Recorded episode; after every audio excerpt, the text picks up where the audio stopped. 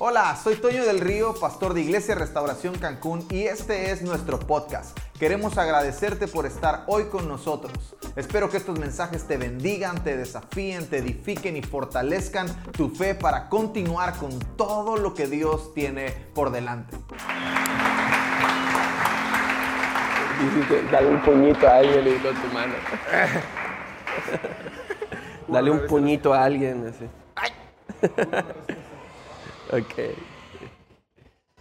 Wow. Así quédate de pie un momento y yo te animaría a, a voltear un poquito a tu alrededor y tratar de disfrutar esa sensación de cómo algo nuevo comienza cómo en lo nuevo hay esperanza, en lo nuevo hay oportunidades, en lo nuevo hay conquista, en lo nuevo hay fe, en lo nuevo hay favor, en lo nuevo hay gracia. Y no me queda la menor duda que Dios está con ustedes. Y ese aplauso también tiene que ser para ustedes, felicitando su fe, felicitando su esfuerzo, felicitando eh, cómo han batallado hasta llegar acá. A ver, recuérdame la contraseña, dice la todo mundo. 1907. 007, James Bond. Wow, qué padre. ¿Puedes tomar tu lugar, por favor? Ah, no sé si mi esposita está allá con, con, Emilio tras nuestro bebé de dos años. No sé si va a poder venir a, a decirles hola. Eh, ahí viene, ahí viene, mira, ahí está viendo. Y de verdad tengo esta sensación por dentro de, tengo ganas de llorar, tengo ganas de reír. Estoy muy, muy emocionado, estoy muy tocado por lo que están logrando, a donde Dios los está trayendo, a donde Dios los está llevando. Uh, mi primera impresión cuando entré al auditorio es, uh, esta es una nueva iglesia. Esta es una nueva iglesia, pronto tendrán que poner las sillas hasta atrás, vendrá muchísima gente e, esto los va a, a, potencializar, los va a exponer mucho, mucho más de lo que estaban. Para recibir lo mejor hay que dejarlo bueno. Y sí, el cine era bueno, pero había que dejarlo bueno para poder recibir lo mejor. Y esto es lo mejor de Dios para ustedes. Bendiciones familia. Bendiciones familia, de verdad que es tanto gozo en nuestro corazón el poder estar aquí, el poder ver una de las promesas de Dios cumplidas, porque esta temporada es eso, es una promesa de parte de Dios cumplida. Y en la mañana lo que eh, vibraba en mi corazón era fe. Y Dios les está hablando de esto. Hay fe para ustedes. Hay mayores retos, vienen mayores cosas, pero esta medida de fe está siendo ensanchada, está siendo muy Yeah. grande. Y a través de esta fe van a poder lograr ver esos milagros de parte de Dios y esas sillas, como decía mi esposo, está atrás y esa gente porque van a suceder milagros hermosos. Así que quédense con esa palabra, fe en sus corazones. Amén. Les amo mucho. Bendiciones. Padrísimo. Y pues toda nuestra familia en Guadalajara les manda muchos besos y abrazos. Estamos por acá, por primera vez nos dimos la vuelta a Cancún, pero con los ocho sobrinos y los abuelos. Eh, solo nos faltó mi hermano menor, eh, Jonás y su, esposo, su esposa Mariana, que viven en, en, en, Estados Unidos y no pudieron acompañarnos a las vacaciones familiares. Uh, pero venir y estar con ustedes uh, hoy domingo era irresistible, era como, ¿cómo voy a estar ahí y no voy a estar con ustedes, verdad? Y cabe mencionar que le dije a, a, al pastor Toño, mi papá también puede predicar, uh, es, es, que eh, ahora sí vinimos todos los que predicamos en casa, ¿verdad? Pero él dijo, no, tú, yo quiero que tú compartas. Y pues yo, se me llenó mi pequeño corazón así de mucho amor. Y ¿a poco su pastor, sus pastores no son los mejores del mundo? ¿verdad? Y hace aproximadamente un mes tuve la oportunidad de maltratarlo un poco en la, en la montaña, ¿verdad? a él junto con eh, sus legendarios, no sé si están por acá. Levante la mano los eso, ahí están los legendarios, ahí está Gabriel, está Diego, está ¿dónde está Eric? Ahí, luego acá y, y de verdad increíble, fueron muy valientes. Yo sé que ya escuchaste testimonios, pronto verás videos y esperamos que los demás hombres que están aquí asuman el desafío, asuman el reto de estar del 5 al 8 de agosto en el track Vergel partiendo de la ciudad de Guadalajara, Jalisco. Su vida no volverá a ser la misma. Tienes que estar ahí porque Dios habla en la montaña, la montaña habla. Y cuando tú estás allí te encuentras como Moisés con Dios en el monte Sinaí, como muchos hombres y mujeres de la Biblia se muchos hombres y mujeres de la Biblia se encontraron con Dios en la montaña. Ustedes se van a encontrar con nuestro legendario número uno también en la montaña. Así que animamos a todos los hombres a estar allí. Todos los legendarios repitan U fuerte. Una, dos, tres. ¡Aú! Muy bien. ¿Ya me vas a bajar? Muy bien. Ya lo hice funcionar, ¿eh? No te vayas a enojar conmigo. Ok, entonces estamos en este tiempo de fe, es un tiempo ah, especial, eh, su fe los ha traído hasta aquí. Ahora levanta tu mano derecha conmigo y repite fuerte, con fe inicio algo, pero con carácter lo mantengo. Con fe algunos hombres dijeron vamos a la montaña, pero con carácter se mantuvieron en la montaña y pudieron salir victoriosos de ese reto y de ese desafío de 72 horas en un reto extremo de carácter. Con fe iniciamos cosas en la vida, pero con carácter las vamos a cuidar con carácter las vamos a mantener. Escúchame bien, con carácter las vamos a hacer crecer. Diga conmigo, crecimiento. Y yo creo que la iglesia está en un tiempo de crecimiento, está en un tiempo de aumento. Me recuerdo en este momento eh, el momento en el que Elías está dentro de la cueva y había logrado cosas importantes en su ministerio, había acabado de degollar a 850 profetas de Baal y de Acera y por la amenaza de una mujer llamada Jezabel está en esa cueva y Dios le habla en esa cueva y le dice, ¿qué haces allí? Pero cuando él sale de la cueva, así como cuando David salió de la cueva de Adulam con aquellos, eh, aquellos mercenarios, aquellos que perseguían la ley, aquellos 300 guerreros, salió a una mejor temporada en su vida. La iglesia había estado, aunque todavía existe la pandemia, pero ya no le hacemos tanto caso.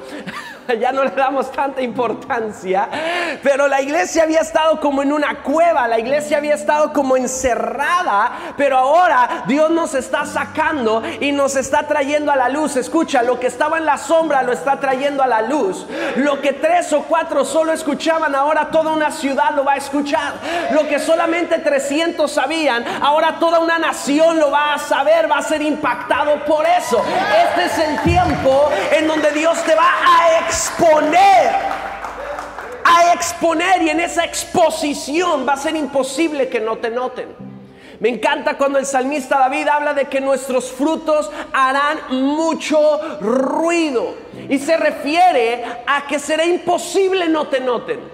Sería imposible que no sepan que estás allí. Sabes, hay una altura en los aviones en donde el piloto sabe que pasando esa altura, aunque algo falle, es imposible regresar otra vez. Y siento de parte de Dios en este momento, alguien levante sus dos manos al cielo, que ustedes están pasando esa altura. Será imposible regresar. Será imposible no los noten. Será imposible no sepan que están aquí. Será imposible no sepan que existen, están aquí con una visión para transformar Cancún y ganar a muchos para Cristo, será imposible. No hay regreso. Y cuando no hay regreso, es como cuando los de Hernán Cortés, ¿verdad? Quemaron aquellos barcos y dijeron la única manera de regresar a nuestra casa es en los barcos de nuestros enemigos. Sí, vinieron a conquistarnos, pero qué buen ejemplo de que no hay regreso. Diga conmigo, no hay regreso. Como esos 300 de Gedeón. Repite fuerte, no hay regreso. No hay regreso. Y por eso hemos abrazado esta palabra para estos siguientes meses, meses, que es de poder en poder. Levanta tu mano derecha y diga conmigo de poder en poder.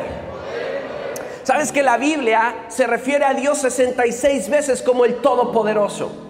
Pero me encanta cuando vas a segunda de Corintios, capítulo 6, versículo 18, si no me equivoco, y dice que el Todopoderoso es nuestro papá. El Todopoderoso se revela a Abraham, el Todopoderoso se revela a Gedeón, el Todopoderoso se revela a Jeremías, el Todopoderoso se revela a nosotros, pero ahora no solo como un Dios, sino como un papá. Esto me habla de que el Dios Todopoderoso, quien es mi papá, quien es tu papá, te quiere hacer a ti poderoso. Diga conmigo, Dios me quiere hacer poderoso. Dios te quiere llevar de poder en poder. ¿Para qué es ese poder? Para ayudarte en todo lo que necesites. ¿Para qué es ese poder? Para librarte de tus enemigos. Para prosperarte en todas las cosas. Para hacerte crecer. Quien da el crecimiento es... Me encanta cómo eh, la Biblia dice que tú y yo nos podemos preparar para la batalla, pero la victoria es de Él. Así que hay muchas cosas que en tus dones y talentos tú puedes iniciar, pero solamente Dios, su Espíritu Santo, el poder de Dios, te puede sostener y te puede dar el crecimiento que tu esfuerzo y fidelidad merecen. Solo Dios te hace crecer. Pero ¿qué puedo hacer yo mientras que ese crecimiento viene? ¿Qué puedo hacer yo para que ese crecimiento llegue? Yo puedo permanecer fiel y yo puedo permanecer obediente. Diga conmigo de poder en poder. Mira Salmos capítulo 84 versículo 4 al versículo 7. Apúntalo en tu celular, grábalo en tu corazón, lo lees después, lo estudias después y dice, bienaventurados los que habitan en tu casa, perpetuamente te alabarán. Bienaventurado el hombre que tiene en ti sus fuerzas, en cuyo corazón están tus caminos. Atravesando el valle de lágrimas, lo cambian en fuente. Cuando la lluvia llena los estanques, levanta tu mano y repita fuerte, irán de poder en poder. Otra vez más fuerte, irán de poder en poder. Otra vez, irán de poder en poder. Y termina diciendo así, verán a Dios en Sion. Alguien se puede emocionar conmigo. Haga ruido para Jesucristo si está acá. ¿Le podemos subir un poquito? ¿Alguien le sube? ¿Le podemos subir tantito? ¿A, dónde está el, el, Ah, ok. Es no mucha tecnología para mí. Muy bien, de poder en poder. ¿Sabes? Este capítulo 84 de los Salmos comienza con un título y dice, el anhelo por la casa de Dios.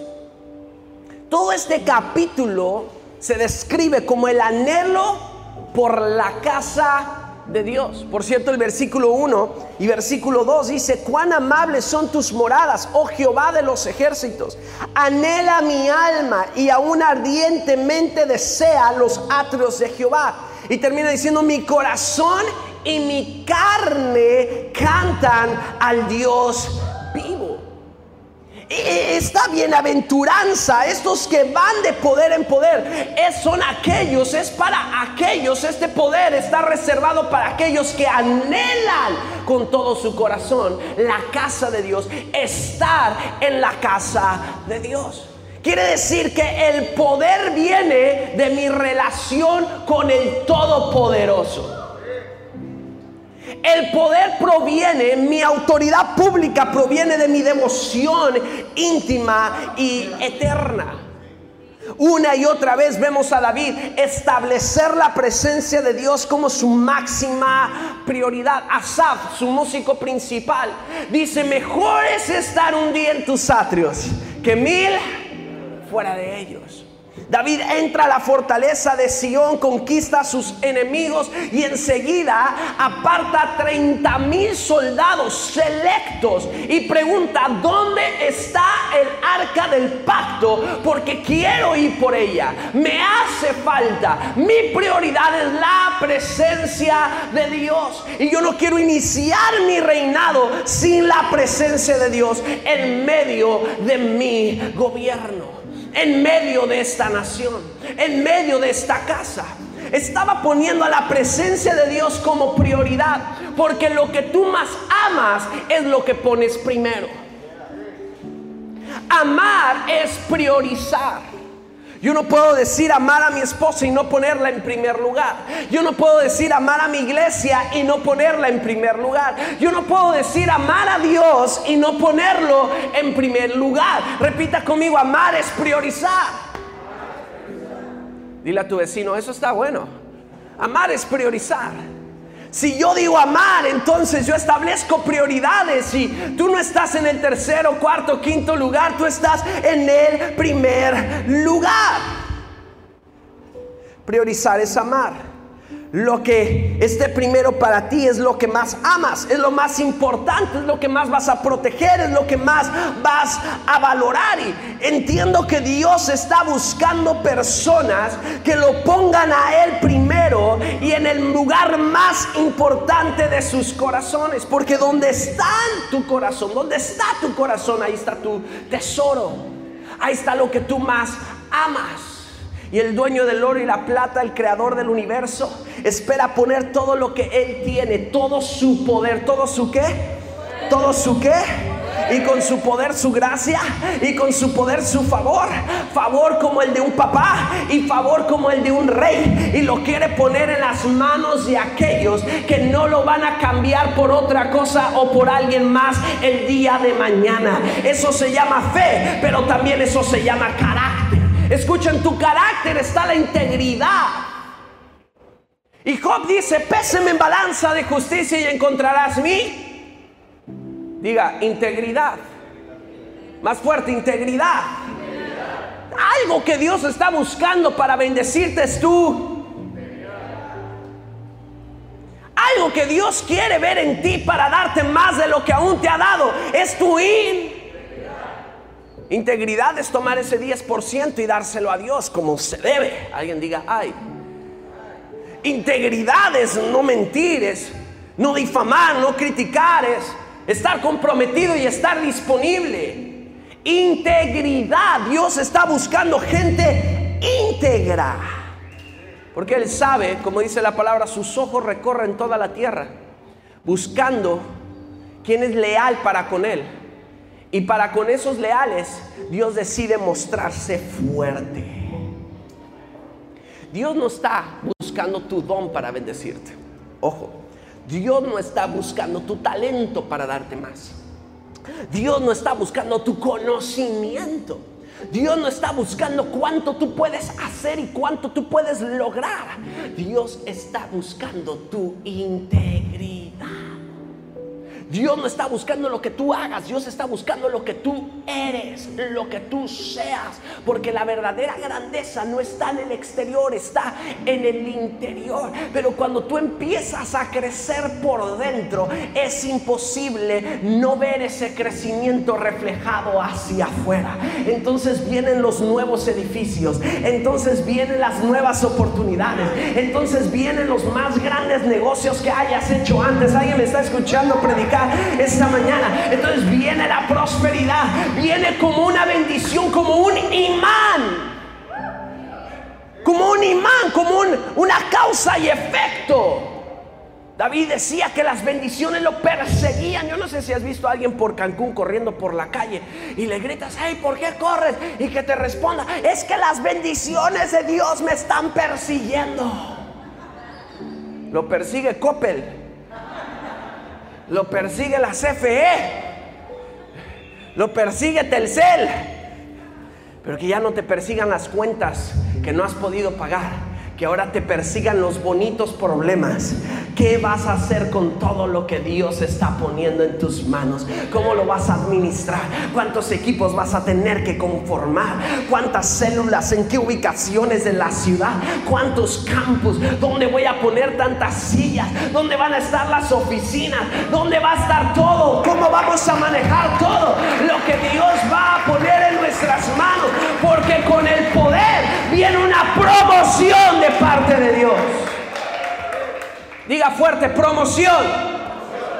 Tú no recibes un poder y quedas por allí apartado, invisible. Tú recibes un poder y quedas expuesto. Esto habla de una promoción. La gente que ama habitar en su casa es la gente que es promovida. Soy hijo de pastor desde que tengo 6, 7 años de edad. Eh, cristiano prácticamente de cuna. A los tres años de edad mis papás reciben a Cristo en su corazón, son restaurados de un matrimonio disfuncional, vivíamos en Estados Unidos, nos venimos a México como misioneros y hace más de 25 años es que nuestra iglesia El Vergel y ministerio que ahora está en 25 países, 4 de 5 continentes comenzó.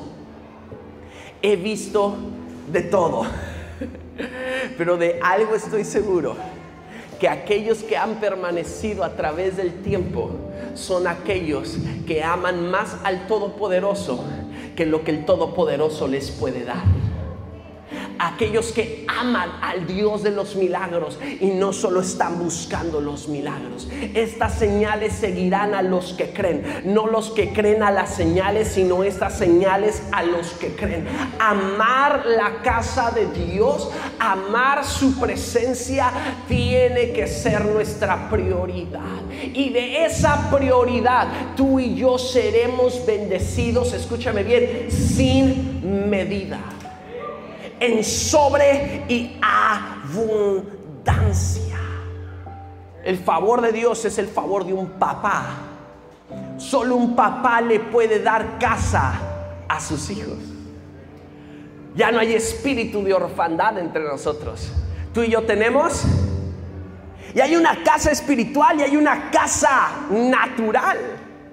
Esta casa es la comunidad de Dios fundada, establecida en la tierra, conocida como iglesia, no como reuniones, sino como una iglesia, que es un movimiento, un movimiento de Dios que el hombre no puede detener, que el coronavirus no puede parar, que el problema no puede detener. Un movimiento que no depende de ti y de mí, sino depende del plan divino y perfecto de Dios. Y es llenar la tierra de su gloria. Es su ambición santa. Entonces Él viene y a través de su Hijo Jesucristo, Él establece y funda la iglesia. Y sobre esta roca edificaré mi. Y las puertas del infierno no podrán prevalecer contra ella. Esta es la casa y la casa espiritual, la casa que encontramos en Dios como nuestro papá. Y en una iglesia, en una comunidad física como esta, conformada por Dios, establecida por Dios. Es para suplir cuatro de las principales necesidades del ser humano. La primera, repita conmigo, es aceptación. Yo en la casa soy aceptado. Porque después de soy salvo, de ser salvo, dice la Biblia que entonces soy acepto en él. Amado, tú no sabes la cantidad de locuras que hace la gente buscando ser aceptado. Por buscar ser aceptado, yo hago tantas cosas, llamo la atención, caigo en los vicios, hago esto, hago aquello, en redes sociales. Por buscar ser aceptado. Una iglesia tiene que transmitir el corazón de Dios como papá que acepta a las personas tal y como son. Pero lo segundo es identidad. Repita, identidad. Identidad es saber quién soy yo. Individualmente soy significativo e individualmente soy importante. Lo tercero es seguridad. Repita, seguridad. Yo creo en una cultura de vulnerabilidad.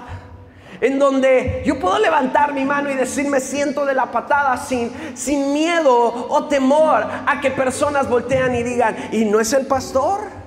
Y que no es la hermana, el hermano. Yo tenía a alguien en la iglesia que dejó de asistir a la iglesia y tras mucho presionarle para que me dijera por qué, me mencionó lo siguiente, es que yo oraba por los enfermos y estos sanaban. Ahora yo estoy enferma y me da tanta vergüenza ir a la iglesia porque la que oraba por los enfermos y sanaban, ahora está enferma y no puede ser sana. La vergüenza es la falsificación pobre de la humildad. Tres me escucharon. La vergüenza proviene del diablo. El enemigo viene y te dice, siente vergüenza. Para que no tengas esa identidad, no sepas quién eres. Por ende, no tienes ningún valor. ¿Sabes? La gente confunde identidad con propósito y cree que su propósito le da identidad. O sea, lo que hace define quién es, cuando lo que eres tiene que definir lo que haces. En la pandemia un día yo iba manejando por la calle medio deprimido como muchos, ¿no? Medio sin saber qué hacer, ya. Unos me pedían consejo, yo les decía, pues no, no sé qué decirte, estoy peor que tú. Por otros yo oraba, yo les pedía consejo, perdón, y les decía, es que qué hago y estoy todo desesperado. Al final ya de muchos meses un pastor vino y me dijo, mira, Dios nos quería hacer descansar y nosotros quisimos trabajar el doble. Y es cierto, mientras que tal vez Dios nos quería meter en la barca, eh, como en el arca de Noé, ¿verdad?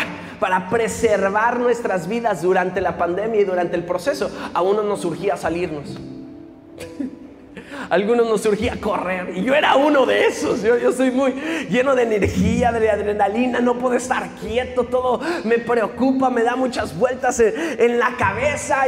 Y, estando en uno de esos días manejando, Dios me dijo, ¿sabes por qué te sientes como te sientes? Estás todo desesperado, como león enjaulado. ¿Y ¿Por qué? Porque tu propósito está definiendo tu identidad, no tu identidad, tu propósito. ¿Qué pasaría si hoy dejaras de hacer todo lo que haces? ¿Aún tendrías valor? ¿Aún estarías feliz contigo mismo? ¿Aún te sentirías bien? ¿Aún te sentirías conectado con Dios y con el cielo? Porque muchas veces, hasta como hijos delante de nuestro Padre Celestial, lo que hacemos sentimos que es lo que nos hace aceptados por nuestro papá. Si yo vengo y predico, soy aceptado por Dios. Si no vengo y predico, si no voy y hago, si no quito y pongo, entonces Dios no me acepta. Cuidado por servir en la iglesia buscando aceptación de parte de Dios. Tú no tienes por qué servir para ser aceptado. Tú sirves porque eres aceptado. Primero soy, después tengo, después hago. Primero amo, después crezco, después sirvo. Primero tengo identidad y después tengo un propósito. Y por último, camino en un destino presente y en un destino eterno que Dios tiene preparado para mí. Pero todo comienza de mi seguridad interna de estar plantado en una casa donde he hecho raíces y entonces crezco. Te voy a decir los tres secretos del crecimiento. Repita, generosidad, honestidad y reposo.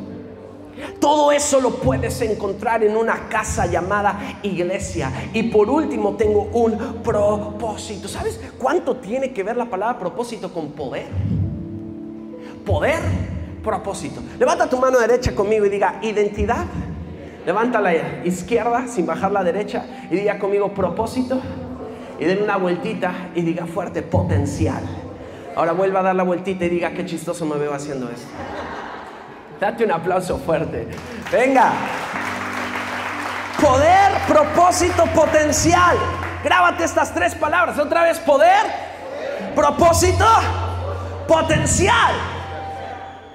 Una de las mejores cosas que una casa te va a enseñar es aprender a fortalecerte en el Señor. Yo estoy seguro que los pastores no quieren que Iglesia Restauración Cancún sea una iglesia pastorcéntrica, quieren que sea una iglesia cristocéntrica. No queremos que la gente gire alrededor de los pastores. Necesitamos que tú pases de ser un creyente para que te conviertas en un discípulo de Jesús. Dios no viene por una iglesia congregada, Dios viene por una iglesia discipulada. ¿Y qué es ser un discípulo? Yo soy un discípulo. La pregunta sería, ¿estás desarrollando las disciplinas del líder a quien tú estás siguiendo? Porque discípulo viene de la palabra disciplina. Ahora, ¿qué es disciplina? Orden, esfuerzo y constancia con la que tú haces algo. Estás orando en el orden, en el esfuerzo y la constancia que tus pastores están orando. Estás sirviendo en el orden, en el esfuerzo y la constancia que Dios me enseña a servir. Porque eso es convertirme en un discípulo. Si no somos discípulos y no discipulamos a otros, no estamos justificando la razón por la que nos llamamos iglesia. ¿Qué pasó en la pandemia? Pues todo el mundo estábamos estimulados por las, por las cosas externas, congresitis agudas por todos lados, eventitis agudis por todos lados. Y la iglesia no es una reunión de domingo. El domingo tenemos que venir y entrar a la casa de Dios para tener esta manifestación de adoración en comunidad, como cuerpo, como amigos, como familia, que alguien desde esta plataforma te inyecte fe. Yo veo las prédicas de domingo para mí son una oportunidad para agarrar a la iglesia y pegarle una patada y que durante la semana avance lo que no avanzó la semana pasada. Haz hoy cosas que no hiciste ayer para vivir y experimentar avances mañana que no has avanzado nunca antes. El domingo es una oportunidad para que te peguen un empujón y que tú salgas con fe. Entras para adorar, pero sales para conquistar. La iglesia no es cuatro paredes, no son los domingos. La iglesia es gente llena del poder de Dios que sale a las calles a manifestar este poder a toda carne, a toda persona. La tierra gime por la manifestación de los hijos que están llenos del poder de Dios, que van a salir a hacer luz en la oscuridad y salen a esta tierra. Discípulos llenos del poder de Dios no son los que se quedan, son los que salen. Son los que se exponen. Hay una luz que necesita exponerse. Porque la luz no es para estar debajo de la mesa. La luz es para estar encima de ella e iluminar todo Cancún. Tres me escucharon, vengo con los de acá. E iluminar todo Cancún. Iluminar tu colonia. E iluminar tu empresa e iluminar tus amigos, e iluminar tu universidad, e iluminar tu entorno. Eso solo lo hacen los discípulos. Vayan y pongan las manos sobre los enfermos, echen fuera demonios, establezcan el reino de los cielos aquí en la tierra. La luz tiene que exponerse. Y ojo a esto, cuando la luz se expone, entonces se descubre su potencial. Hay algo dentro de nosotros que hasta que no accionemos no se va a detonar. La gente poderosa es gente que aprende a fortalecerse en el Señor. Y la gente poderosa son los que aprenden a andar en sus caminos en los caminos del Señor, no en sus caminos, sino en los planes y en los caminos del Señor. Pero si seguimos leyendo el salmo con el que comenzamos, estas son las siguientes cosas que harán aquellos que son poderosos. ¿Cuántos siguen acá conmigo? Lo primero que dicen que harán, que manifestarán es que cambian los valles de lágrimas en fuentes. Me encanta porque dice otra traducción que cambian los valles de lágrimas en manantiales. Cambian los valles de lágrimas en fuentes, cambian los valles de lágrimas en manantiales. Hay quienes saben más de valles de lágrimas que de manantiales. Hay gente que edifica, identifica muy bien el Valle de Lágrimas, pero no sabe de lo que estamos hablando cuando se mencionan fuentes o se mencionan manantiales. Y así era en aquel tiempo. Sabes que en hebreo la palabra bacá significa llanto o lágrimas. Entonces en tiempos bíblicos, cuando se decía valle de lágrimas, era como apuntar a un lugar físico, a un lugar geográfico y decir, es como ese lugar desértico, es como ese lugar en donde nada da fruto, es como ese lugar en donde nada te funciona, donde nada te sale bien. ¿Cuántos se han sentido así más de una vez? Yo levanto las dos manos, los dos pies y saco la lengua y si pudiera los ojos también.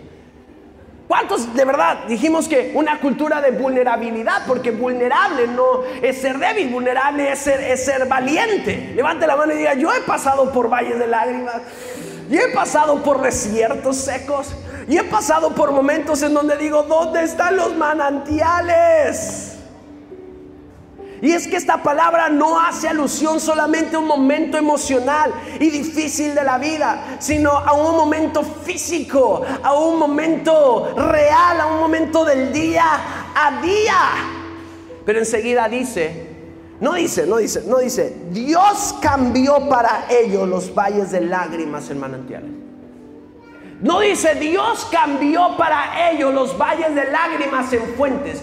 Dice que ellos estos bienaventurados que se fortalecen en el Señor, que andan en sus caminos, que habitan en su casa, ellos van a cambiar los valles de lágrimas en fuentes, los valles de lágrimas en manantiales. Hay cosas que Dios no va a venir y va a hacer por ti. Hay cosas que Dios ya depositó su poder en ti, ese potencial en ti. Y en el momento en el que tú enfrentes ese problema, en el momento en el que tú enfrentas ese valle de lágrimas, tú tienes todo el potencial dentro de ti para cambiar tu situación y ser responsable de los resultados en tu vida. Nadie lo tiene que venir a hacer por ti. Tú tienes el poder para hacerlo. Con esas lágrimas las recoges. Y con esas mismas lágrimas riegas el desierto para que surja nuevo fruto. Accionar. Repita conmigo, accionar. Más fuerte, accionar. De verdad hay gente que quiere que uno vaya y haga todo por ellas. Pero cuando la iglesia entienda que hay poder dentro de ella, dile a tu vecino, hay poder dentro de mí. Entonces, ese valle de lágrimas yo lo voy a cambiar por uno de manantiales, por uno de fuentes. Hay algo que no se desata en ti hasta que tú lo accionas. Más de 200, casi 300 personas reunidas en ese aposento alto. Y fueron quedando menos hasta ser 120. Y al terminar esos 40 días y 40 noches, vino sobre de ellos el Espíritu Santo de Dios. Porque cuando viene poder, viene propósito. ¿Para qué fueron investidos de poder? Para poder salir y ser testigos de ese poder al mundo. Yo soy testigo solamente de algo que haya visto antes. ¿Alguien está acá conmigo? Acá conectado conmigo. Diga poder, propósito, potencia. Otra vez poder, propósito, potencia. El potencial no se hubiera desatado en la vida de los 120 si al recibir el bautismo en el Espíritu Santo hubieran volteado y hubieran dicho, ay, qué bonito sentimos, ¿verdad? Ay, qué padre estuvo el congreso de tres días. Ay, qué chido estuvo el domingo. Ah, tú hablas en nuevas lenguas, sí, yo también, qué chido, ¿verdad? Y al final hubieran aplaudido y dicho, ah, pues estamos despedidos hermanos, llevamos 40 días y 40 noches sin ir a nuestras casas, sin trabajar, sin cuidar a nuestro ganado, todos quedan despedidos. Luego les mandamos un WhatsApp para ver cuándo nos reunimos. ¿Pasó así?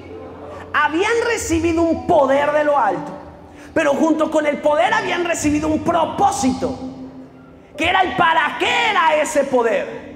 Si tú no usas el poder para el propósito que se te fue dado, entonces el enemigo vendrá y usará eso no para tu bendición, sino para tu destrucción. ¿Alguien está acá conmigo?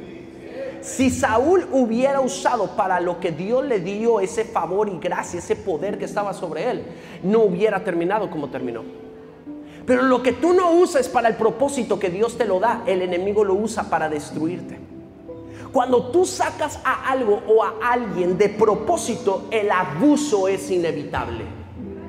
Yo, yo, empiezo a abusar de alguien o empiezo a abusar de algo. Y escúchame bien, ¿por qué te hablo de estar en la casa de Dios y amar al Todopoderoso más que su poder? Y amar a Dios por encima de todas las cosas. Amar a Dios, amar a las personas, amar a Dios con toda tu mente, con todas tus fuerzas, con todo tu corazón. Porque cuando tú pierdas el propósito por el cual Dios te da lo que te da, entonces eso se convierte en corrupción. Y lo empiezas a utilizar de una manera incorrecta y la integridad se pierde. Te dije al, inicio, empiezas algo con fe, pero lo mantienes con carácter. Y sé que de este lugar hoy domingo vamos a salir gente pactando con Dios en integridad, pactando con Dios en carácter, lista para usar el poder que se nos fue dado para el propósito que lo tenemos. ¿Alguien está acá conmigo? Pero escucha, había un potencial que no ellos no pudieron descubrir hasta el momento en el que salieron. Cuando salen en una semana, en el primer mensaje de Pedro, dos mil personas, tres mil personas. En el segundo mensaje, dos mil personas. En una semana eran cinco mil personas las que se habían convertido a Cristo. Porque había un potencial dentro de David. Desde el día en el que Samuel ungió como rey de todo Israel. Pero lo unge como rey y momentos después otra vez está haciendo lo que nadie quería hacer. Apacentando las ovejas. Alguien diga, ay. Se equivocó el profeta, se equivocó Dios. No, ahí no recibí el poder. No, ahí estaba el poder. Hay poder dentro de ti. Pero ese poder no ha salido porque tú no has accionado. Pero en el momento en el que David va enviado por su papá y ve a aquel Goliat, ¿sabes lo que hizo que David dijera, "Ay, ¿por qué se dejan amane- amenazar por ese incircunciso? ¿Sabes de dónde provino ese celo? Del poder que había sido depositado dentro de él. ¿Alguien está acá conmigo? Y ese poder que era como una semilla plantado, depositado dentro de él, cuando vio la oportunidad, el eh, cuando, cuando el poder dentro de ti vea la oportunidad, no se va a poder quedar quieto. Tres me están escuchando acá, los demás andan perdidos. No te vas a poder quedar quieto. Es como ese caballo que está, ay, y que es agresivo, es, no ha sido domado y está ahí. ah, ah, y de repente cuando ve la oportunidad sale desbocado. Pero lo que pasa es que en la iglesia hay muchos con arranque de Ferrari y freno de burro. Hay una potencia dentro de ti que aún no ha aumentado como Dios quiere que aumente. Ya hay poder, pero poder no es igual a potencia. Escucha esto. Tú agarras un bochito, no sé, tres cilindros, no sé cuántos caballos de fuerza, pero tiene motor, ¿verdad? Prende, camina. Pero de repente lo pones en una pendiente muy, muy, muy inclinada. ¿Sube o no sube? ¿Sube o no sube? Si el carrito del pastor Toño, ¿verdad? Nos tuvimos que echar en reversa el otro día en el hotel para agarrar viada y subir la subidita. Te tienes que echar para atrás para agarrar viada. Pero ¿qué pasaría si yo traigo una 4x4? Una jipeta. ¿Tres entendieron? Y la pongo en una empinada, así, en una avenida empinada, en una subida empinada. ¿Sube o no sube? ¿Por qué?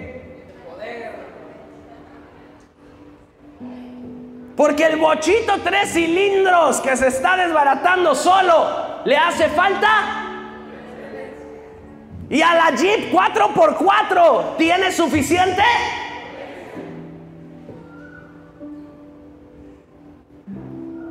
Es lo mismo cuando la Biblia dice que no construyas tu casa sobre la arena porque va a venir el viento y la va.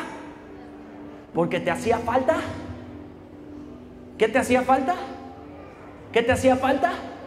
Es como agarrar 20 kilos de ropa y querérselo meter a la lavadora de 10 kilos. ¿La va a poder? ¿La va a poder? ¿Por qué le hace falta? El propósito tiene un nivel de potencia.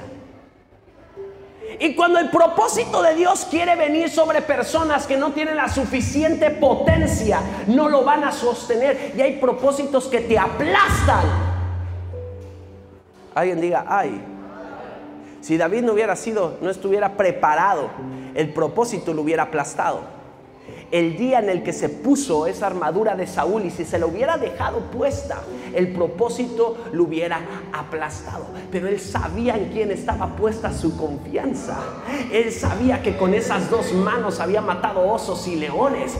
Él sabía que su fortaleza venía del Señor, que su poder provenía de estar con el Todopoderoso. Así que cuando vino la tentación, vino el problema, vino la, la, la dificultad, vino aquello adverso él pudo permanecer de pie porque había suficiente. Lo que le hace falta a tu matrimonio es más. Lo que le hace falta a tus hijos es más. Lo que le hace falta a la iglesia es más. Más. Más. Alguien levante sus manos y dígale, Dios, dame más potencia. Quiero más potencia.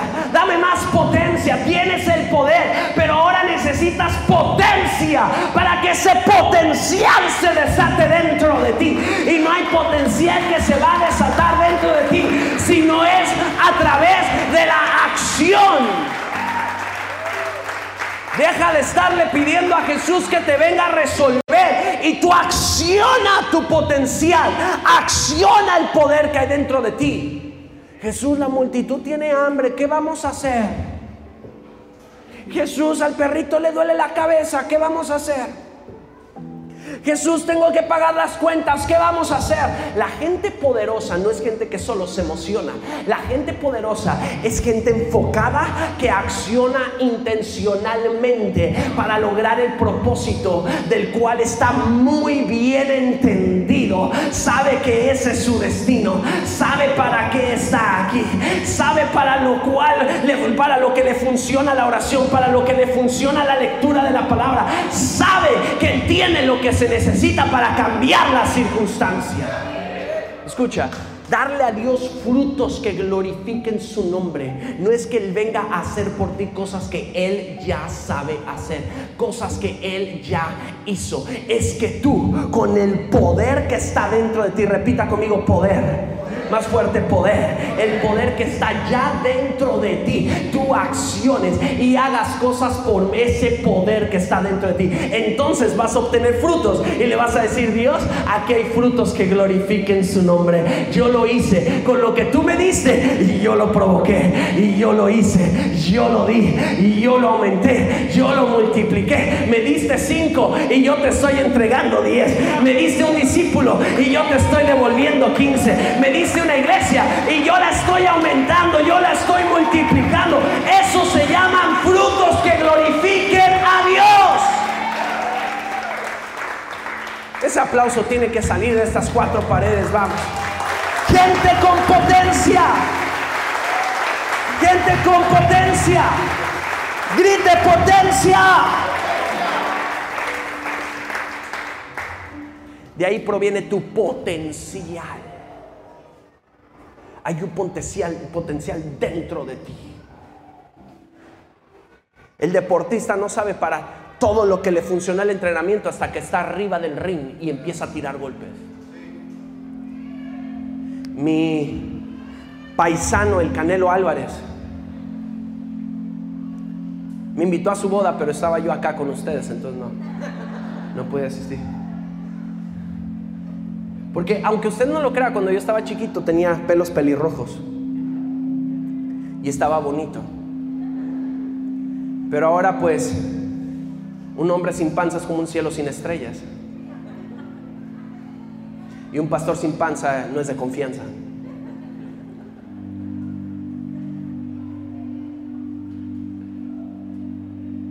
Hay algo que está dentro de ti, depositado dentro de ti, que no vas a saber para qué sirve hasta que lo uses. Y los hombres que asumieron el desafío, el reto de subir a la montaña 72 horas, yo les aseguro que sus dos rodillas estaban temblando como las de un bebé. Luego les cuento todo lo que vi. Los momentos en los que lloraban. Paola, ven por mí, Paola. Tengo miedo. Ahí no estaba Víctor para ayudar al pastor. Ahí no estaba Oliver para... En la camioneta que sí tiene potencia. Tu empresa necesita potencia para que crezca. ¿Te está cayendo el 20? Tu ministerio necesita potencia para que... Yo antes decía, Dios, ¿cómo le hacen algunos que no hacen nada y de repente, ¡pum!, todo se les da, todo sucede. Luego yo platico con ellos y les digo, hey, ¿qué estás haciendo? Pues nada. Los veo irse a, viajar a Cancún, a vivir a Tulum, ahí para allá, tranquilos. A veces veo a los pastores Toño y Paola con las niñas en la playa. Y yo allá, en la oficina metido, 16 horas diarias. ¿Creen que eso es de Dios? No, ya la verdad, ¿creen que eso es de Dios? A mí se me hace que lo que necesitamos es más potencia. Porque potencia es lograr mucho con poco esfuerzo.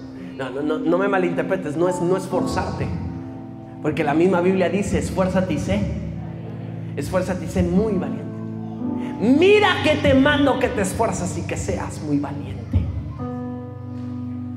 Pero cuando tu confianza está en el poder que llevas dentro y no en tus competencias, no soy competente en mis propias fuerzas, dice la palabra, soy competente en el Espíritu de Dios. Y cuando mi confianza está allí, ¿sabes quién tiene problemas para dormir cuando confía en el Señor? Nadie. En paz me acostaré, asimismo dormiré, porque solamente tú, Jehová, me haces vivir confiado. Hasta cuando duermes, Dios está obrando a tu favor.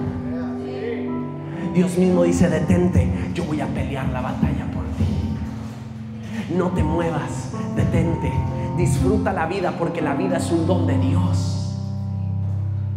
¿Sabes? Cuando yo estaba ahí en primera fila al llegar, yo quería llorar, mi corazón estaba siendo ministrado y Dios me hablaba de estos comienzos. Qué hermosos son los comienzos. Nunca perdamos esa sensación. Yo me imagino a Pedro parando, parándose delante de aquellos tres mil y predicando, por cierto, un, mal mensaje, un mal bosquejo, una mal prédica y la gente convirtiéndose al Señor. Y ah, seguramente estaba diciendo, wow, yo no sabía que yo podía hacer esto. Su confianza en el poder que llevaba dentro, su seguridad, su autoestima creció tanto que un día, cuando estaba aquel enfermo en las puertas del templo le dijo, no tengo plata ni oro, pero lo que tengo te doy, levántate y anda. Porque tenía tanta confianza en lo que estaba aquí adentro. Tenía tanta seguridad y confianza, no en lo que hacía, sino en lo que era. Que cuando caminaba, su sombra levantaba a los enfermos. Repita, potencia. Más fuerte, potencia. Con esa potencia yo creo que no tengo nada en mi cuenta bancaria, pero cuando me meta la banca en línea o cuando meta la tarjeta en el, en el, en el, en el cajero automático, ahí voy a tener lo que necesito tener, porque confío en la potencia que está dentro de mí. Si confiáramos más en el poder que está dentro de nosotros, Dios resolvería más nuestros problemas.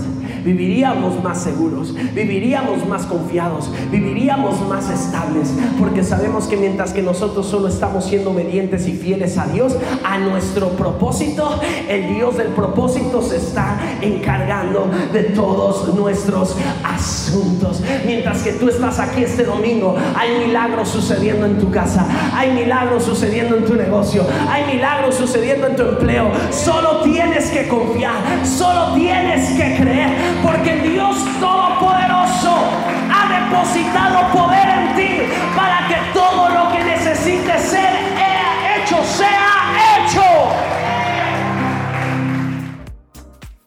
Esperamos que estos mensajes te hayan inspirado, te hayan desafiado, hayan animado y hayan fortalecido tu fe para todo lo que tiene el Señor por delante para ti. Nos vemos en la próxima.